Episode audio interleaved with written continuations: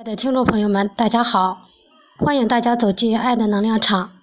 今天我们接着学习《弟子规》：闻过怒，闻欲乐，损有来，亦有去；闻欲恐，闻过心，直量事，见相亲。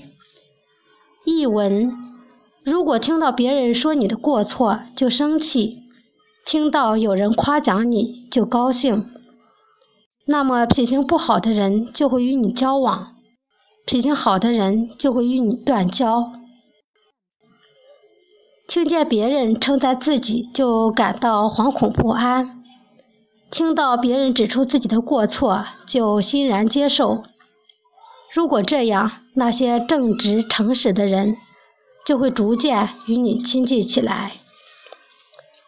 下面给大家读一篇故事，《焚劝示意》。冯轩是战国时齐国孟尝君田文的门客，他是战国时期一位高瞻远瞩、颇具深远眼光的战略家。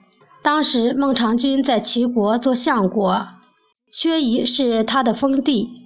由于封地的收入不够奉养三千门客，于是孟尝君派人到薛地放债收息，以补不足。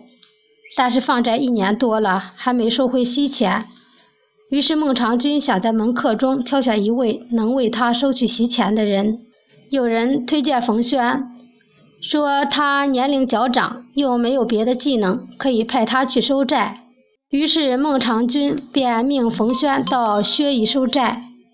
冯轩到了薛邑之后，将欠债者召集到一起，用收取的部分席钱杀牛置酒招待他们。等到酒喝的差不多了，冯轩取出债券来对照，能交上席钱的，与其约定日期；贫穷而交不上席钱的，冯轩假借孟尝君之命。将债券悉数烧掉，薛人们都很高兴，十分感恩孟尝君的大义。冯轩做完这些事后，很快回来了。孟尝君听到冯轩烧毁器具的消息，十分恼怒，责问他为什么要那样做。冯轩说：“薛邑是您的封地，但您……”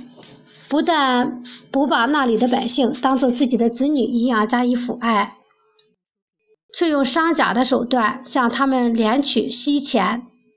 我认为不妥，就假托您的旨意，把那些薛人无力偿还的债券烧掉，为您赢得仁义的美誉。孟尝君虽有不快，但也无可奈何，只是说：“好吧，算了吧。”过了几年。齐王受秦、楚等国对孟尝君的诋毁所惑，废了孟尝君的职位，不得已，孟尝君只好回到自己的封地薛邑。当离薛邑还有百里之遥时，只见薛地人纷纷扶老携幼，等在路边迎接孟尝君。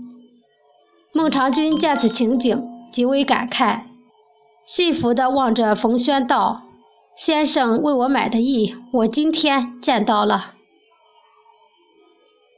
今天的《弟子规》就学到这里，谢谢大家的收听，我们下次再见。